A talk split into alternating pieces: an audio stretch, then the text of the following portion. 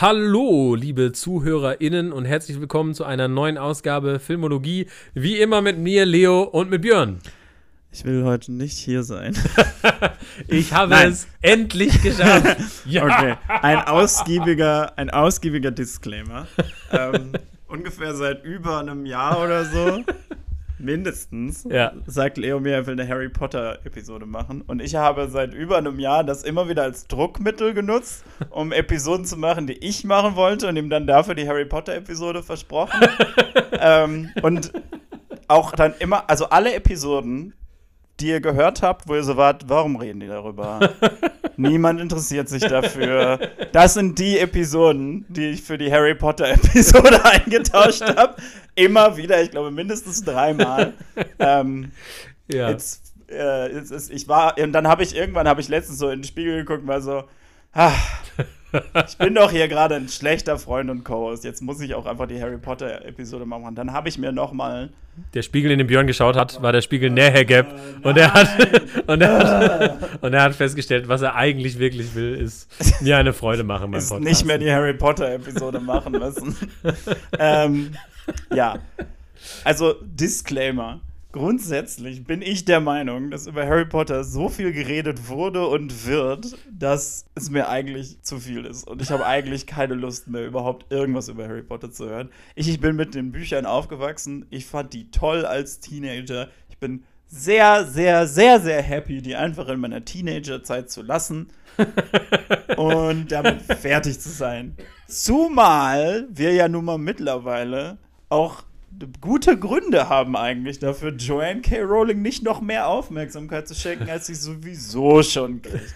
Denn, und das sage ich jetzt einmal am Anfang, damit wir dann das für den Rest der Folge ignorieren können, Joanne K. Rowling hat unglaublich ekelhafte Meinungen zu den Rechten von Transpersonen und ist auch aktiv daran beteiligt, die zu bekämpfen. Und ich finde das halt, also es gibt ja so dieses, ähm, ich glaube, das Internet tut ja sein Bestes, um irgendwie Chris Pratt zu canceln, weil der, glaube ich, so ein bisschen, also der ist ja, glaube ich, ein bisschen ein Idiot, der ist in so einer homophoben Kirche ja. irgendwie. Aber das Ding bei mir ist immer so, dass ich so denke, ja, der ist in dieser Kirche, aber es ist ja jetzt auch nicht so, dass der irgendwie auf Twitter irgendwie Hass verbreitet oder so. Mhm. Also, das finde ich dann immer so, ja, klar, also man kann den jetzt dafür nicht mögen, aber ich finde jetzt nicht, dass der dafür verdient, irgendwie gecancelt zu werden. Joanne K. Rowling verdient, gecancelt zu werden. ne? Also die ist wirklich so. das K in Joanne K. Rowling steht, steht für cancelled. Ja. also die, die verteidigt immer wieder so richtig hasserfüllte Leute. Ja, mit so Pseudo-Argumenten auch, ja. Macht diese Pseudo-Argumente, hat dieses ganze Essay geschrieben über so, oh, ja, deswegen verteidige ich Leute, die Transsexuelle hassen. Nur sagt sie halt, all diese Leute, die ich verteidige, das sind eigentlich Leute, die zu diesem Thema nur gekommen sind, weil sie sich so sorgen um transsexuelle Jugendliche. Und dann guckst du dir so Tweets von den Leuten an, die sind so alle, ihr seid keine echten Frauen, ihr seid scheiße, blablabla. Das sind alles eben hasserfüllte Leute, die halt einfach scheiße sind und Joanne K. Rowling verteidigt die. Joanne K. Rowling schreibt unter ihrem äh, Pseudonym irgendwie Bücher, wo transsexuelle Serienmörder sind. Und dann bist du so, fuck that woman. Und why are we still talking about this? Aber ja, ich, ich kann. Ich, ich hab dann jetzt diese Woche nochmal Harry Potter und der Gefangene von Azkaban geguckt und das ist ein guter Film und also. wir können jetzt noch mal über Harry Potter reden. Ich habe das jetzt, ich habe den Teil jetzt gesagt. Ich würde ja. gerne, dass wir im, vielleicht in der Beschreibung vom Podcast einfach mal Counterpoints Video zu Joanne K. Rowling verlinken. Das ist ja, äh, eine transsexuelle YouTuberin, die hat ein anderthalbstündiges Video gemacht, wo sie im Detail darauf eingeht und auch mit sehr viel, also das ist jetzt kein, das ist nicht mal irgendwie so ein, so ein, so ein Hate- Joanne ja, K. Rowling Video, sondern sie geht da wirklich in sehr viel Detail rein und mit viel Verständnis auch. Also versucht ihr so viel beizubringen wie möglich. Und das ist halt auch unterhaltsam, weil die unglaublich äh, dramatisch und gut ist. Okay. Aber das sei alles dann dazu gesagt. Und jetzt können wir darüber reden. Kleines dass, äh, ja. Stichwort hierzu: Death of the Author. Tod des Autors. Ja. Ist eine literarische Theorie, die besagt, dass man das Werk vom Autor loslösen kann. Ja. Ist aber auch in unserem modernen Leben, wo die Autoren halt gleichzeitig irgendwie politischen Aktivismus auf Twitter betreiben können, nicht mehr wirklich äh, applicable. Habe ich auch mit meinen äh, Literary and Cultural Studies Dozenten schon ein paar äh, Gespräche darüber gehabt. Ähm, wo die, also nicht, dass ich denen diese Meinung erzählen wollte, sondern dass die das auch gesagt haben. Mhm. Also, hm, ne? ja, ja, ja, ja, ich weiß. Aber äh, wie gesagt, Tod des Autos ist so eine Theorie, dass man eben sagt, man muss das Werk losgelöst vom Auto sehen. Und ich glaube, also das Ding nicht, bei Harry Potter ist, ist ja, ja nicht so, als ob das nicht auch in Harry Potter zu finden wäre, wenn man danach guckt. Was jetzt? Trans, transphobe Messages? Trans, ja, Transsexuelle, die äh, andere Leute in Bathrooms auflauern.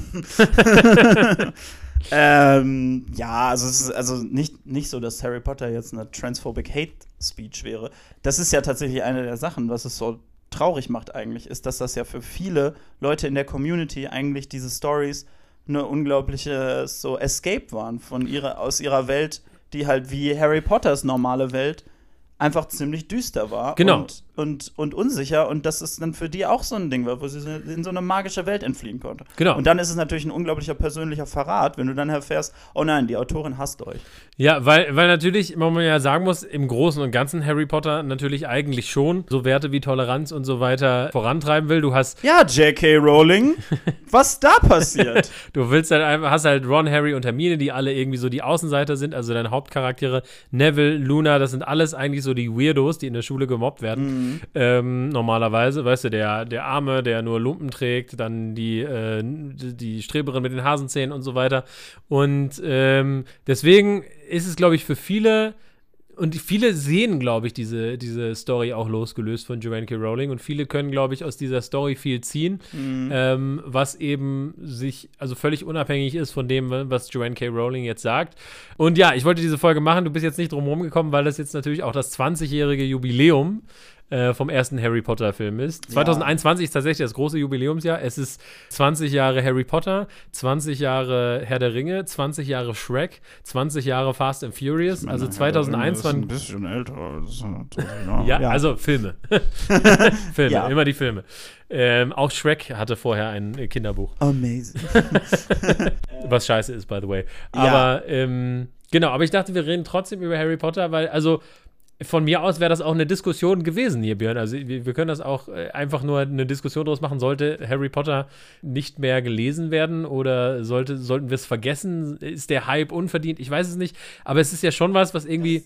Unsere Kindheit geprägt hat. Und ich habe jetzt einen Podcast mhm. angefangen, Hagrid's Hütte heißt der, wo einfach nur so zwei Dudes die, die Bücher lesen. Das ist auch ganz witzig. Und da hat sich so schnell so eine Community aufgebaut, die irgendwie auch total nett ist und so, mit, mit Facebook-Gruppen und weiß nicht was alles. Und mhm. ich denke mir so, es ist krass, wie diese Geschichte einfach Menschen zusammenbringt, Menschen verbindet und irgendwie die, die Leute zusammenbringt, weil wir es alle irgendwie gelesen haben. Ich muss ja dazu auch sagen, also das sind ja auch unglaublich gute Bücher und ich glaube, die funktionieren auch einfach auf so viele Art. Also was ich ja zum Beispiel in Harry Potter einfach dann, als ich es dann noch mal irgendwie mit so ein bisschen erwachsener gelesen habe, so denke, mhm. es ist halt aber, glaube ich, was daran so gut funktioniert, ist, dass du halt in diese magische Welt abtauchst, aber es verliert nie so die Verbindung zum Normalen. Also mhm. so die magischste Person in Harry Potter ist Albus Dumbledore. Ja. Eigentlich, ne? Und der redet irgendwie immer darüber, dass er ein Muttermal hat das äh, aussieht ne, wie das Londoner U-Bahn-Netz. Genau, eine perfekte Karte des Londoner U-Bahn-Netzes ist und dass er sich Socken zu Weihnachten wünscht und so. Und du bist halt so, ja, das ist halt bodenständig und du, du merkst halt, dass da nie verloren geht, so, ja, also klar, all diese Magie ist halt nichts wert, wenn man nicht in seinem normalen Leben auch irgendwie noch ein Bein hat und halt darin mhm, mhm. irgendwie was findet. Was es ja für Harry Potter auch dann so ja. schwer macht, weil sein normales Leben so ja, von den Dursleys gepiesackt und ja, gefoltert ja, ja. ist. Mhm. Ne? Und, ähm, und weswegen er ja so in diese, in diese magische Welt abtaucht, mhm. weswegen es so viel krasser für ihn ist, wenn er dann eben in diese in diese riesigen so, so Verschwörungen und äh, Dark Magic Elemente irgendwie genau. gestürzt wird. Also ich würde halt nie sagen, dass das nicht gute Bücher sind und so. Und also Joanne K. Rowling hat auch da, also sie ist ja auch eine gute Schriftstellerin. Ja. Ähm, die hat ein paar sehr einzigartige Elemente in diesen Harry Potter Büchern, die so zum Beispiel, finde ich, dann oft in den Filmen einfach komplett fehlen. Ja. Also, ähm, Wir sind ja nicht Buchologie, wir sind ja wir Filmologie. Wir sind ja Filmologie, genau. Und da würde ich halt, das ist halt jetzt noch so ein Schritt für mich, warum ich, äh, warum ich so ein bisschen bin so, ja gut, aber was will ich denn über die Harry Potter-Filme reden? Ich habe die zwar alle gesehen, aber ich war nie so, oh, die Harry Potter-Filme. Ich habe, glaube ich, keinen von denen irgendwie mehr als zweimal gesehen. Echt nicht? Nee. Krass. Krass, ich, das sind so Filme, die ich dann immer wieder, wenn die irgendwie laufen, dann sepp ich da mal drüber oder zu Weihnachten mal. Und ich habe auch mal einen Marathon gemacht, unter anderem mit Lena, Friend of the Show, mhm. und äh, Anna-Lena mal alle durchgeguckt hintereinander. Also ich glaube, den sechsten habe ich zweimal gesehen, weil mhm. ich halt den einmal im Kino gesehen habe und dann als Teil von einem Double Feature für den siebten. Ja. Ähm, Nee, Moment, 7-1 und 7-2. Ja, also ja. 7-1 habe ich dann zweimal gesehen. Haben die nicht sogar zusammen gesehen? Das ich kann sein, sicher, ja. Ja, ja ähm, das ist schon echt lange her. der sechste, da war ja, also, ja. Der, den fünften habe ich, glaube ich, vielleicht noch ein, zwei Mal öfter gesehen. Der fünfte war der erste, den ich im O-Ton im Kino gesehen habe, weil ah. ich da mit meinem Vater in Portugal war. ja. Und sonst, also der vierte ist, finde ich, der schlechteste. Ja, den, ich finde der sechste. Aber da können wir gerne mal ins Detail zweiten, gehen. Ja, den ersten und zweiten habe ich auch einmal geguckt ja, und dann die wieder, okay. weil das halt Kinderfilme sind. Die, halt, die sind halt wirklich nichts Besonderes für mich. Ah, krass. Ja, und den dritten habe ich jetzt nochmal geguckt. Das ja. ist dann, glaube ich, vielleicht das dritte Mal, dass ich den gesehen habe. Okay. Und also der ist halt also ich, ich habe ja auch den Eindruck, gut, Harry Potter ist so ein bisschen so der Points. Gateway für so Nerd sein. Weißt du? Weil so jeder zweite ja. ist so ein bisschen Harry Potter-Nerd. Ja, ja, ja. Irgendwie auch so, wenn ich irgendwie mit Arbeitskollegen spreche, so aus unserer Generation. Ne? Und dann gibt es halt Leute, die sind dann noch richtige Nerds und die haben dann halt auch irgendwie Replikas von irgendwelchen. Ich glaube, dieser Tage bist du nur ein richtiger Nerd, wenn du Theater spielst. Alles andere ist Mainstream. Which jetzt. I do. mhm. auch noch Impro-Theater, was ungefähr. was ungefähr immer gebasht wird in Filmen. Ja. ähm, aber naja, auf jeden Fall, ähm, das ist, ja, aber das ist so ein Einstieg-Nerdtum, so das Harry ja, Potter-Nerdtum. Ja, auf jeden Fall. So, ein, so, so ne? Es ist so auf einem Level mit irgendwie Sherlock und äh, ja. Doctor Who jetzt. Genau, also das Was ist. ist mit den Briten und Basic Nerd Bitches? nee, aber das, das finde ich aber auch nett, weil ich finde ja gut, dass Nerdsein irgendwie auch, also ich bin ja sowieso jemand, der Glück gehabt hat und du im Prinzip ja auch, weil die Sachen, die man irgendwie cool fand als Kind, wofür man vielleicht noch äh, geärgert wurde, dann irgendwann äh, cool geworden sind. Mhm. Äh, wie zum Beispiel äh, Comics, Nerd sein, Bärte tragen und so. Das ist dann alles irgendwann modern geworden. Ist äh, irgendwie gute Zeit für uns. Pretty lucky, ja. Aber ähm, ja, und das, das finde ich irgendwie auch cool an Harry Potter, dass es so ein, so ein, so ein Einstieg-Nerddom ist ist, so die, die Einstiegsdroge. Ich finde das ja immer noch, eigentlich ist es immer noch unglaublich, dass wenn ich aus einem Marvel-Film mit Leuten rauskomme und ich dann so denke, oh, das ist aus dem Comic und das ist aus dem Comic und so, die ich ja nicht mal unbedingt als Kinder gelesen habe, ja, sondern ja. eben erst viel später. Also eigentlich bin ich als Kind gar nicht so in Two Comics gewesen. Ja. Dass mich dann Leute dafür nicht verprügeln oder sagen, shut the fuck up, sondern die so, ach, ah, Ah, interessant. Und plötzlich, plötzlich äh, ne, wollen die Leute das Expertenwissen haben. Das ist toll, ja. Ähm, nee, aber. Ähm, aber ja, ich weiß, was du meinst. Das appreciate ich auch an Harry Potter. So, und jetzt haben wir, ähm, haben wir die Filme.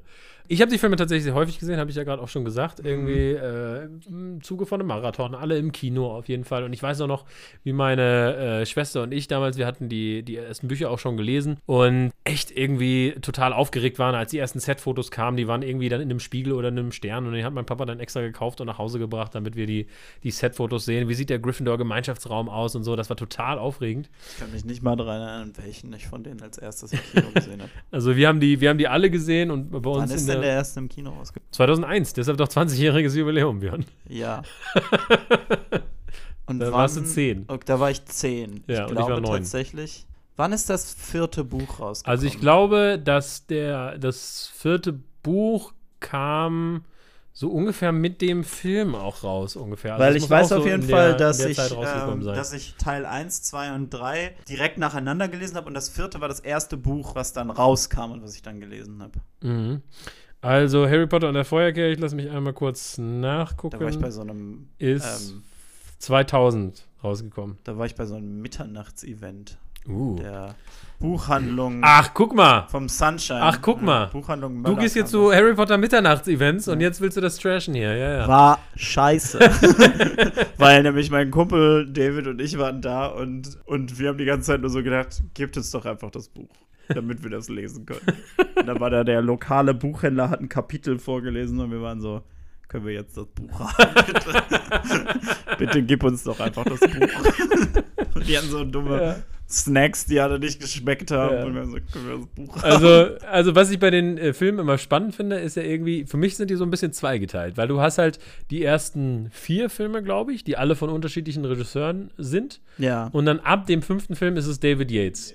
Und David Yates hat dann alles Harry Potter-mäßige ja. gemacht. Der hat ja auch die Fantastic Beast-Filme dann danach gemacht. Und ich habe jetzt noch mal drüber nachgedacht. Mhm. Und also ich glaube, der, der, der Konsens ist ja auch, dass der dritte Teil der beste Film Wir ist. haben ja sogar eine Instagram-Umfrage mal gemacht. Ich weiß gar nicht, ob du es mitbekommen hast. Nein. Welches ist der beste Harry Potter-Film? Ich habe kein Instagram ich, und ich hätte nicht bei einer Harry Potter-Umfrage mitgemacht. Aber wir haben Instagram. Und als ich das erste Mal dachte, dass wir die Harry Potter-Folge machen und du mich dann halt versetzt hast, habe ich prompt äh, bei Instagram eine Umfrage gemacht, welches ist der beste Harry Potter-Film. Und unsere Instagram-Follower, die ähm, zumindest in Teilen auch unsere Hörer sind, haben entschieden, dass äh, der Gefangene von Azkaban der beste Harry Potter-Film ja. ist. Also es war so ein, so ein, so ein Turnier mäßig. Also. Aber ich habe den jetzt halt auch noch mal so geguckt mhm. und ich habe dabei gedacht so, okay, es ist jetzt natürlich eine Weile her, dass ich die David Yates-Filme gesehen habe. Ja.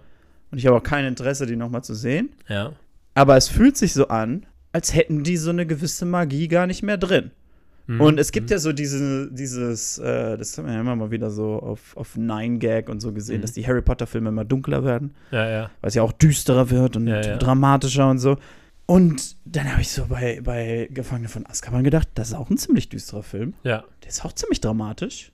Aber da sind auch noch Geister, die irgendwie Polo spielen zwischendurch. so, das ist einfach so im Hintergrund. Ey, der dritte Film ist von fucking Alfonso Cuarón, ja. der ungefähr ein Legendary Director ja, Ja, ja, absolut. Roma und Children of Men und auch sein Harry Potter Film ist entsprechend Und deswegen, geil. und dann habe ich jetzt so gedacht, was ist denn in David Yates Film noch so?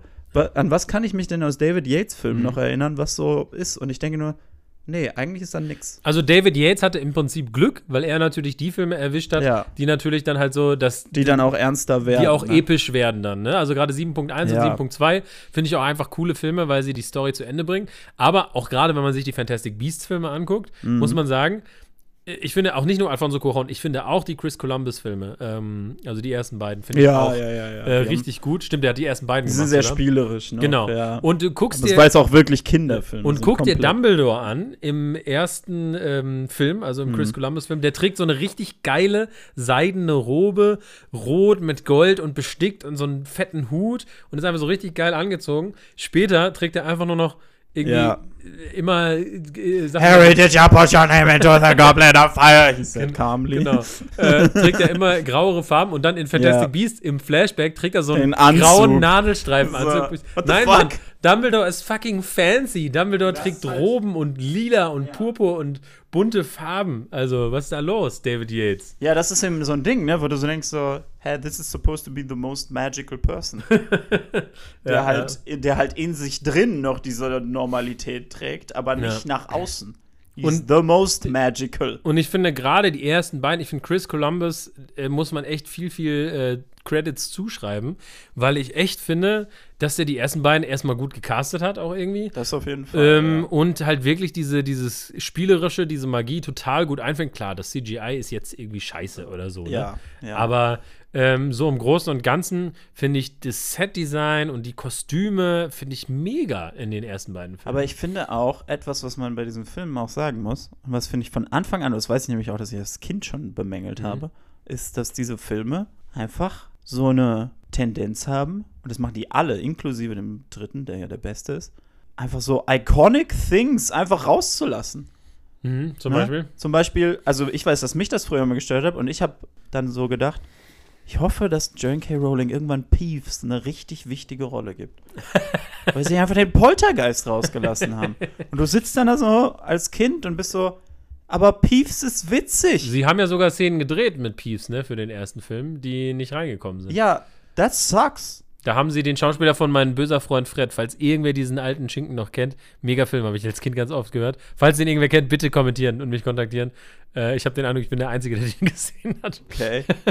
aber, aber jetzt zum Beispiel im dritten habe ich jetzt auch so gedacht, eine von den Sachen, die ich finde, die J.K. Rowling richtig gut macht, ja. ist halt so Mysterien ein, einfließen lassen mhm, in mhm. diese Sachen, weil diese Bücher auch per Definition immer über ein ganzes Jahr spielen. Das heißt, du ja. hast richtig viel Zeit, so Red Herrings und so mhm. reinfließen mhm, zu lassen ja, mhm. und, und da Mysterien einzubauen und so. Und einfach ja, so kleinere Dinge, wo du denkst, oh, was ist das denn? Wo kommt das her? Bla bla bla und so weiter. Und dann erfährst du die Story dahinter. Und dann, vielleicht ist es doch nicht, was du dachtest. Und dann am Ende kommt alles zusammen. Mhm. Und das funktioniert eigentlich in allen von diesen Harry Potter-Büchern richtig gut. Mhm. Ist ja auch, also kein Wunder, dass J.K. Rowling nachher dann im Murder Mysteries schreibt. Mhm. Über Transsexuelle, die Serienkiller sind, aber das wollen wir jetzt ja nicht thematisieren. Aber weil sie das echt kann. Ja, ne? ja, ja. Und die Filme, und das ist jetzt eben was, wo, was ich beim dritten gedacht habe, sind dann oft so, ja, wir reduzieren das mal so auf das Minimum. Ne? Mhm. Ne? Weil das halt dann teilweise haben die was von eben so einem Mystery-Film.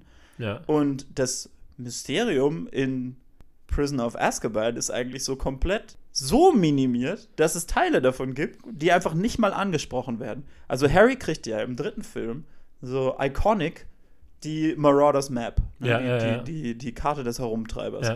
Und wenn man die aufmacht, steht da ja die Herren, Mooney, ja, ja, ja. Äh, Wurmschwanz, Tatze und Krone. Wurmschwanz, Tatze und Krone. Begrüßen sie was auch, bla bla bla. Und in dem Film wird nie klar, wer das ist. Ja, stimmt, das wird nie angesprochen. Das ist so, mhm. das ist zwar vielleicht so, das ist impliziert. Ja, ja, ja. Ne, es gibt so eine Stelle ganz am Ende, wo Remus Lupin so auf die Karte guckt und dann sieht man gerade noch so Mooney, wie das so weggeht, weil mhm. er das weggezaubert hat. Und du denkst so, okay, ich als Erwachsener kann das vielleicht zusammenbringen, ja. aber nee, sorry. Und das ist auch so ein Ding, wo, wo sie wieder einfach komplett so Lore-Background einfach ignorieren, was sie ja dann später echt auf die Spitze treiben, ne? Ja. Mit, äh, mit, den ganzen, mit der ganzen Dumbledore-Backstory, die komplett rausgeschnitten ja, ist. Ja, ja, ja. Weil man dann ja vielleicht zugeben müsste, dass sie gesagt hat, dass Dumbledore gay ist. Ähm, Aber das wollen wir ja nicht explizit machen. Ja, ne? ja, ja. Weil, ja, also das ist ähm, schon bei den Filmen, dass die sehr, sehr zerhackstückelt sind. Ich glaube auch in 7.1 ist das oder so, dass Harry irgendwie plötzlich so einen Splitter von einem Spiegel dabei hat, wo du so bist, so, woher hat er den? Was ist das, wenn du die Filme mhm. guckst und gar nicht die Backstory aus dem Buch kennst? Und das finde ich ist schon so, wenn man jetzt mal, der Vergleich liegt ja manchmal einfach ein bisschen nah, ne, eben in diesem Vergleich zu Herr der Ringe zu ziehen, ne, weil ja Joanne K. Rowling auch viel Inspiration gezogen hat. One. Würde ich sogar auch sagen. Man merkt dann einfach, in Herr der Ringe ist alles rund. Erstmal die Filme sind ja, alle zusammen geplant, ja. Und ergebene Welt.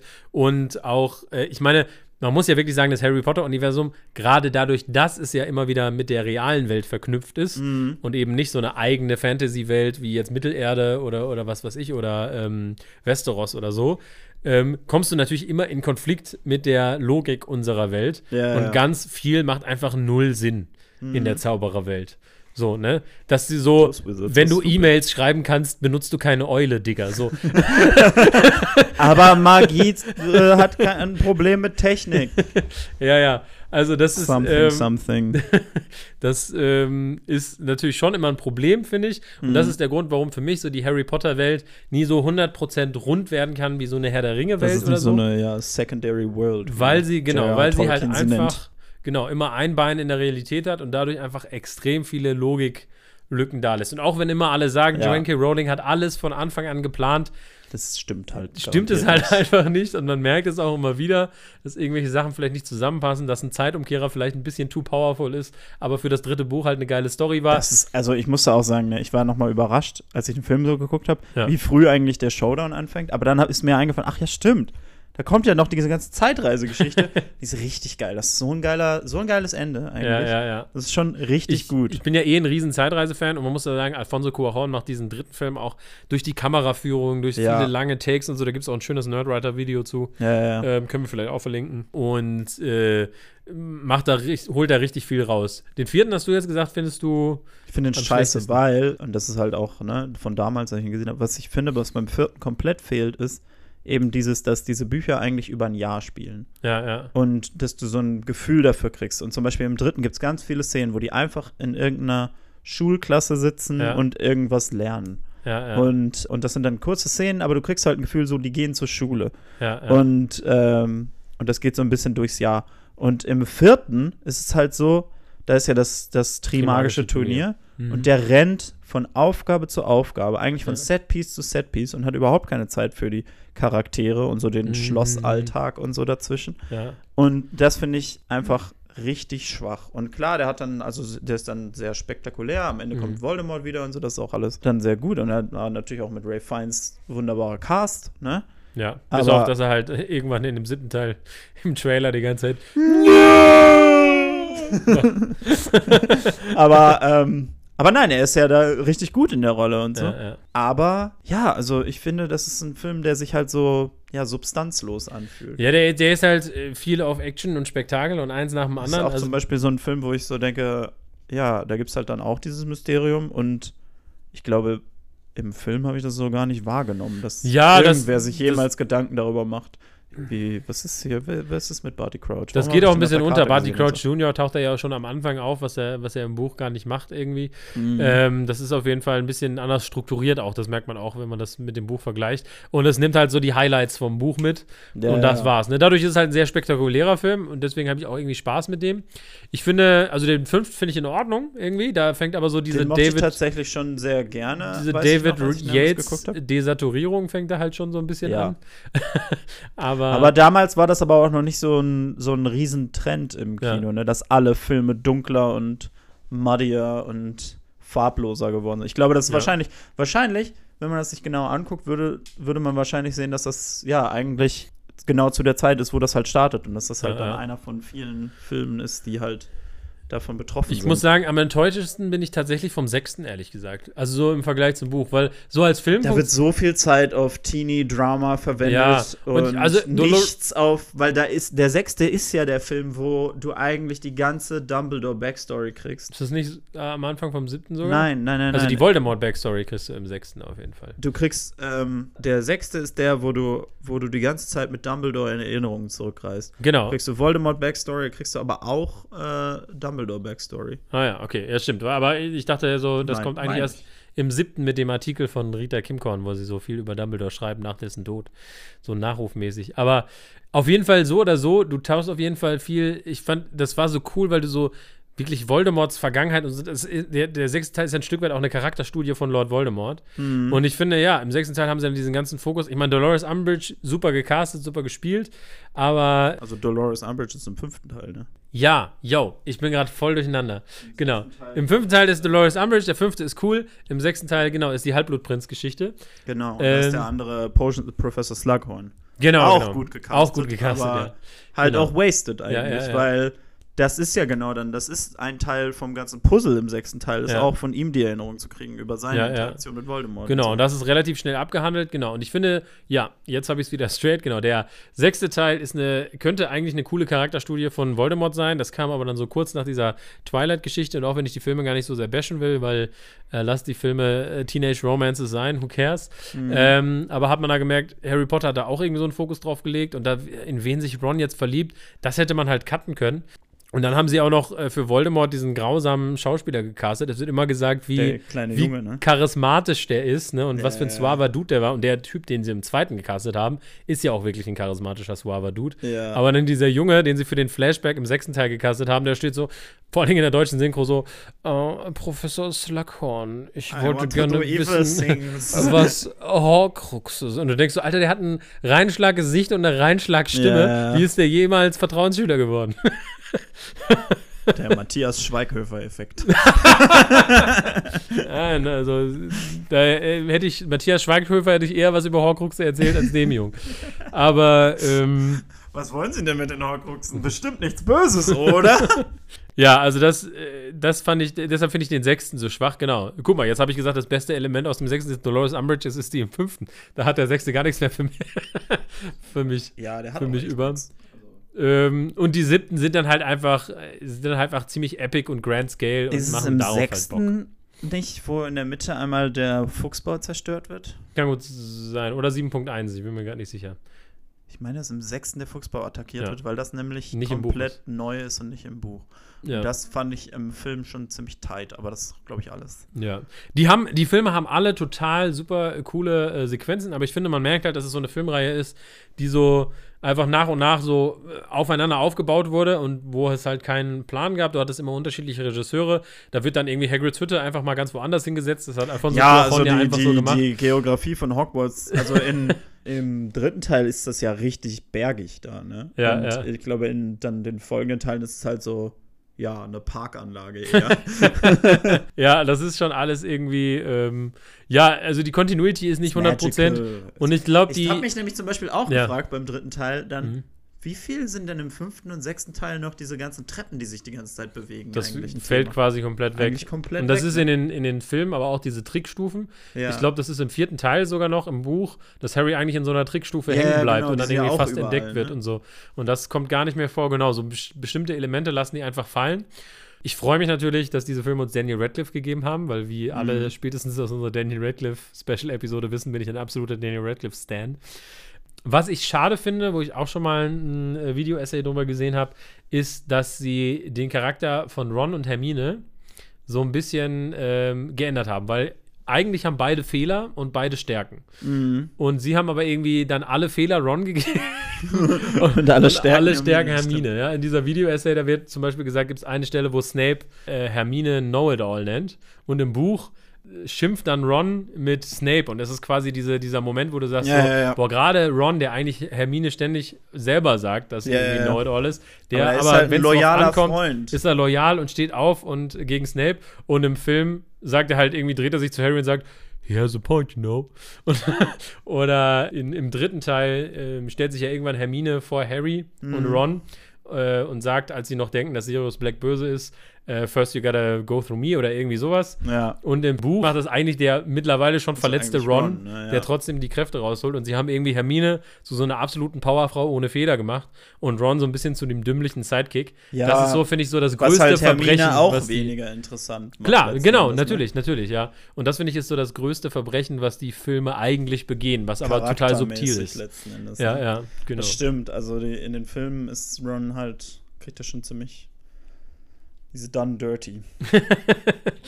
Aber gut, ich meine, also die Hauptreihe, da haben wir jetzt viel drüber geredet. Also ich finde die Filme eigentlich im Großen und Ganzen auch okay. Ich würde halt, also ich habe ganz selten mit Leuten geredet, die halt nur die Filme gesehen haben, mhm. weil ich, also das sind auch Leute, die Harry Potter häufig feiern, aber ich kann es mir immer gar nicht so vorstellen, weil eben in den Filmen immer mal wieder so viel fehlt, weil es ja. teilweise inkohärent ist. Ähm, ich finde die Filme cool und die machen Spaß und für mich weil sie einfach zur Welt gehören, sind sie für mich genauso ein Safe Space irgendwie wie die Bücher. Mhm. Haben auch für mich immer so einen Vibe zu Weihnachten, deswegen passt es auch, dass wir jetzt irgendwie die Folge aufnehmen. Also, das hat schon so was Gemütliches, man kennt das, man weiß die Story, man mhm. kann das nebenher laufen lassen, man freut sich, man hat aber doch wieder was vergessen aus den Filmen.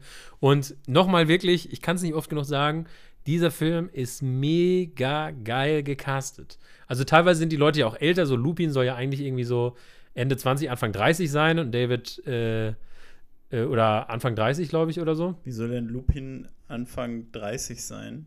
Oder Mitte 30. Der mit, mit Harrys Vater aufgewachsen Ja, Harrys Eltern sind irgendwie so 20 gewesen oder so. Wenn man die Bücher liest. Und dann ja. ist Harry irgendwie 13, dann müsste der 33 sein oder so. Und er ist aber halt einfach Daniel ja, Lewis, der halt okay. ein alter Mann ist. Also nicht ein alter Mann, aber. Ja, äh, ja, okay. Ja. ja. So ja, halt. gut, okay. Aber dann, dann gehen wir halt davon aus, dass. Was mir übrigens auch. Ich glaube, von den Büchern müssen die alle Anfang 30 sein. Und du castest dann halt Gary Oldman ja, und, ja. Äh, und Daniel Lewis und. Das heißt, im Grunde genommen sind. Ja, waren, waren dann Harrys Eltern ein bisschen älter, als sie Harry gekriegt haben in den Filmen. Genau. Im Spiegel nachher gab sehen die ja auch einfach aus wie Mitte 40 oder ja, so. Ja, das ist ja, das ist ja auch. Das ist ja auch eine Kleinigkeit. Das ist auch irgendwie okay. Genau, aber ich finde so, so insgesamt, also wirklich Alan Rickman als Snape ist ja wirklich Perfekt. Das ist ja auch so, ne? Dieses Snape-Worship, der dann eine Weile aufgekommen ist, ne? Oder so, so, er ist so ein Held. Ja, er ist schon auch ein Arschloch, ziemlich. Er ist halt schon auch richtig abusive Gen und bad. Genauso wie Draco A bad auch. person. Also, aber da auch in den, in den Filmen weniger bad als in den Büchern. In den Büchern mhm. ist er wirklich teilweise richtig, richtig fies. Und in den Filmen wird es so ein bisschen ähm, entschärft. Er ist halt schon, also richtig abusive. Ja, ja, genau. Draco Malfoy ist auch ein Arsch. Ähm, ja, und da sind ja auch viele, die dann sagen so, ja, er ist so toll. Naja, ja, gut. Aber das ist halt auch so ein Ding, wo ich halt immer so denke, keine Ahnung, wenn ich so durch Reddit scrolle, ich glaube, das ist jetzt nicht mehr so, aber dass da einfach irgendwie vor zwei Jahren oder so immer wieder noch so einfach so Harry Potter Zeug kommt. Mhm. Und ich so, Leute, sind wir nicht irgendwann fertig? Und das dann jetzt, das ist dann jetzt durch Avatar Zeug äh, ersetzt worden. Und da habe ich so naja, gut, das ist jetzt was anderes, weil ich da halt überhaupt nicht mit aufgewachsen bin. Aber da habe ich auch ähnliche Gefühle zu, wo ich so denke, so, boah, irgendwann, ach, keine Ahnung. Aber ist so dumm, weil ich halt auch die ganze Zeit so mental in Star Wars mich investiere und so. und dann so sage, warum reden wir so viel über Harry Potter? Aber auf der anderen Seite denke ich so, also bei Harry Potter gibt es halt nur mal wirklich Gründe, wo man so denken kann, so, hm, man könnte es auch einfach fallen lassen. und würde vielleicht dann ja, Leuten also ich muss sagen, diese acht Hauptfilme, ähm, die funktionieren besonders gut eben als Companion Piece zu den Büchern, finde mhm. ich. Äh, alleine haben die halt so ihre Schwächen auf jeden Fall, aber so für mich sind die sind die irgendwie echt toll.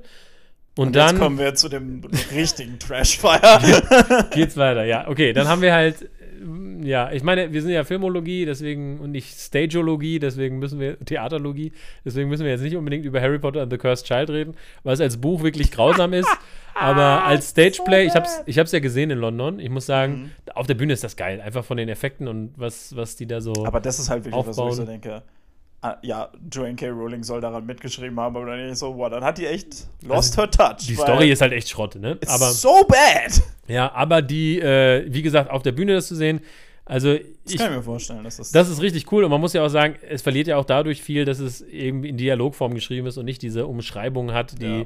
die die Bücher sonst haben, die das irgendwie magischer machen, diese Details. Wenn du es aber wieder auf der Bücher siehst, wie gesagt, die Story mit dieser ganzen Zeitreiserei ist trotzdem hanebüchend, obwohl ich ja Zeitreise-Stories mag eigentlich, aber sie halten so ja bad. nicht mal dieselben. Ich bin ja dann auch so ein Nerd, dass ich sage, es gibt bestimmte Zeitreiseregeln ja.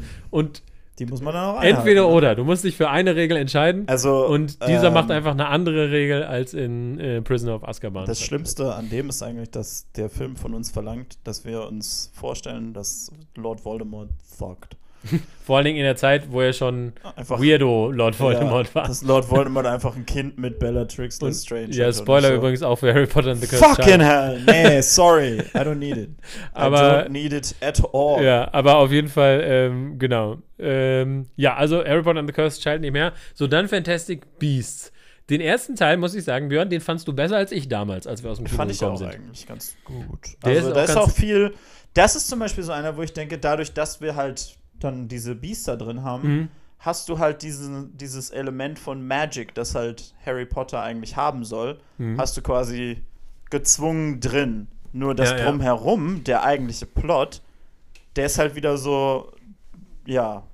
Hm, ja. Ich finde this? halt, was ich halt besonders cool finde an Fantastic Beasts, ist, dass du mit Newt Scamander eigentlich so einen Protagonisten hast, der so sehr untypisch ist, der halt nicht so ein Hau drauf Protagonist ist, sondern am Ende wird ja der, der, ähm, böse, in, in Anführungsstrichen, Credence wird ja besiegt. Und es ist aber eine Tragödie, dass er sozusagen getötet werden musste, ja. oder wir denken, er musste getötet werden.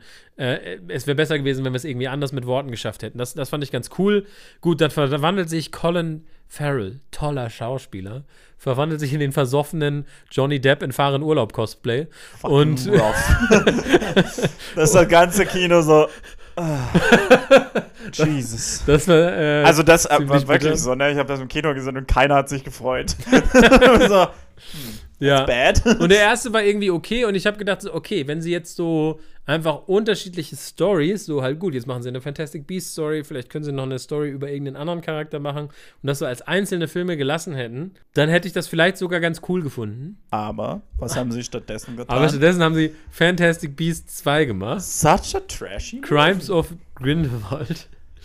Maybe the worst movie. Alleine schon der Titel Fantastic Beasts Crimes, Crimes of, of Grindelwald. Wenn man das, da mal länger drüber nachdenkt, es geht um magische Tierwesen und die Verbrechen von Grindelwald. Magische Tierwesen und wo sie zu finden sind. Teil 2. Magische Tierwesen und die, ich habe ja das Buch Magische Tierwesen und wo sie ja, ich hab's auch. Ich hab's habe ich äh, damals gehabt als Kind. Ja. Und ich, ja, also klar, ich meine, wenn Newt Scamander dann einen zweiten Teil schreibt, noch ein paar magische Tierwesen und die Verbrechen von Grindelwald.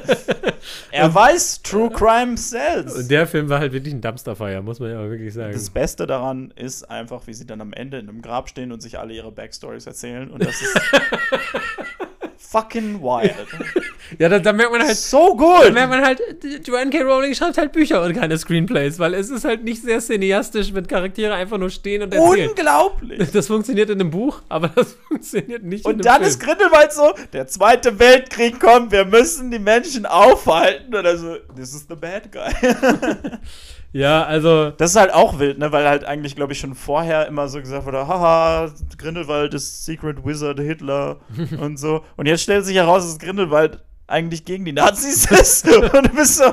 That's your worst ja, guy? Und dann natürlich auch noch, dass dann Credence plötzlich ein Dumbledore ist oder ah, so. Ja. Also, wo sie wirklich. Wo wir die ganze andere Dumbledore-Story ignoriert haben, weil es uns nicht gepasst hat. Aber wir machen einfach einen extra Teil rein. Und da muss man halt wirklich sagen, da zerstört Joanne K. Rowling wirklich retroaktiv ähm, ihre, Vor allem, ihre Werke, äh, muss man sagen. Weil, ja, und ich meine, I know everything about Harry Potter.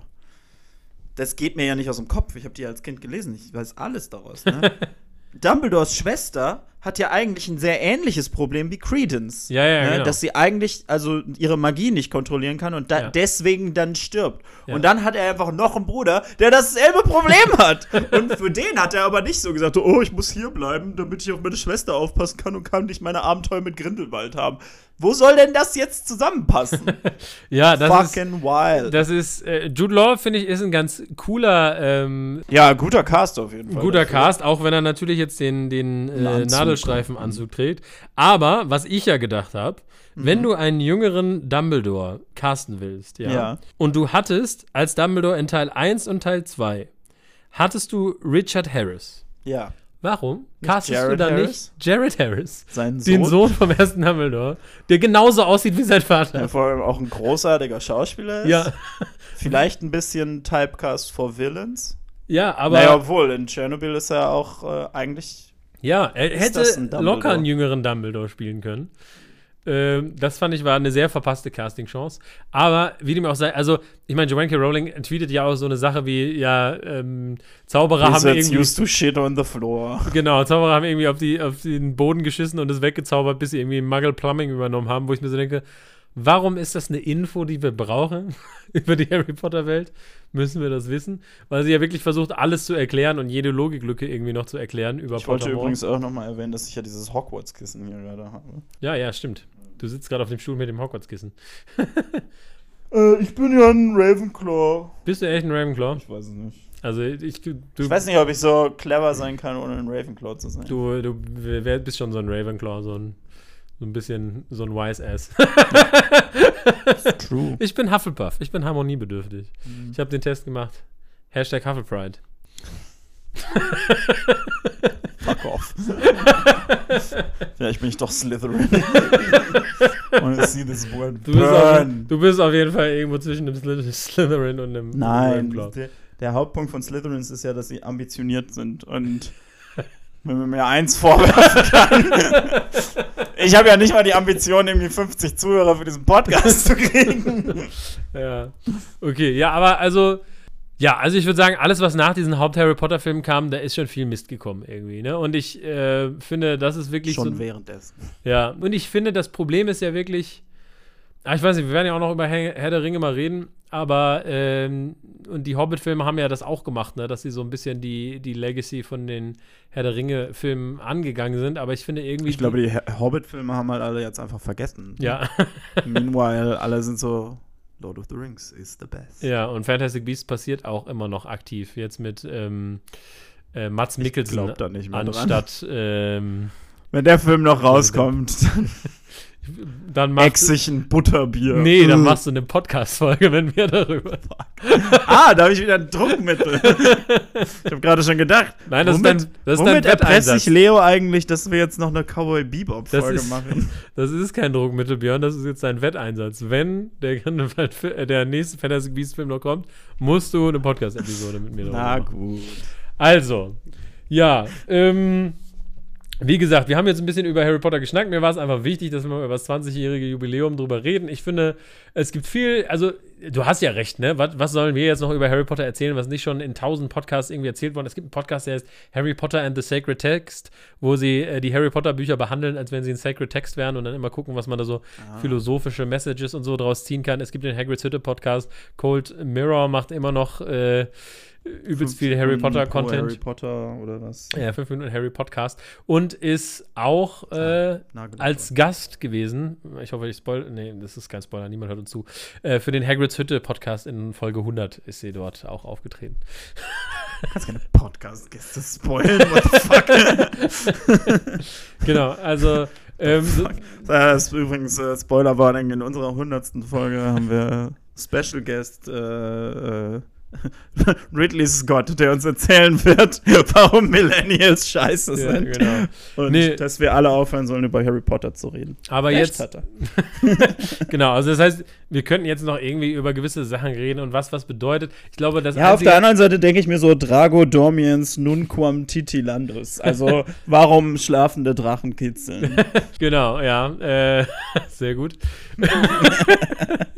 ja, genau. Das Einzige, was. Also, aber da reden wir vielleicht in der Herr der Ringe-Folge nochmal drüber, was so, was so Allegorie bedeutet und, und ähm, wie man es nutzt, weil ich finde, Harry Potter versucht ja sehr direkte Allegorien irgendwie zum Zweiten Weltkrieg aufzubauen und sowas wie Herr der Ringe entzieht sich ja eher so einer direkten mhm. Allegorie. Mhm das finde ich auch irgendwie ein spannendes Thema, aber da vielleicht mehr zum Harry Potter Podcast, dass die Leute auch jetzt nochmal einen Grund haben, wiederzukommen. Abgesehen davon. Abgesehen davon, dass Herr der Ringe besser ist und man dafür ja. viel mehr reden kann. Genau. Ich hoffe, ich habe ich gerade Herr der Ringe gesagt oder habe ich wieder ja, Harry, Potter gerade Harry Potter gesagt? Ach, ja, naja. aber genau, ja, die nehmen wir jetzt auch gleich im Anschluss auf. Wir machen heute, heute ist Podcast City. Ja. Alle Podcasts, die ihr dieses gucken, Jahr. wie lange wir das stretchen können. Alright. Gut. Ja, Harry Potter schreibt äh, bei Instagram oder in die Spotify-Fragefunktion, sollte man es noch hypen, muss noch drüber geredet werden oder sollte Harry Potter langsam sterben? Das kannst du nicht das Publikum fragen. Die sind Teil von den Leuten, die über Harry Potter reden. Und also mein Tipp, ich mag und nehme und nutze noch alles, was ich irgendwie da habe. Und wenn ich Harry Potter Merch haben will, dann lasse ich mir den von Freunden 3D drucken. Aber ich versuche Joanne K. Rowling kein Geld mehr irgendwie in den Arsch zu schieben, weil sie ihre Verträge tatsächlich so gemacht hat, dass sie für jeden Scheiß, den du kaufst, jeder Scheiß Pyjama, auf dem irgendwie ein Hogwarts-Logo drauf ist, kriegt sie noch Kohle. Es ist ja nun mal wirklich mittlerweile so, dass irgendwie, es ist ja gerade irgendwie noch so ein Harry Potter Videospiel in Entwicklung, mhm. ne? Und die müssen, die haben aktiv gesagt so, Joanne K. Rowling war nicht beteiligt daran. Und du denkst so, das ist also nicht gut für euch, dass ihr das sagen müsst. Und auf der anderen Seite kriegt sie trotzdem Geld dafür. Also, genau. Ähm, that sucks. Aber äh, es gibt so viele tolle andere Filme auch von anderen Machern. Was ich, also, was ich damit sagen möchte, Shoplift Harry Potter Merchandise. Achso, was ich damit sagen wollte, ist. Ab ins Kino. Genau. Okay.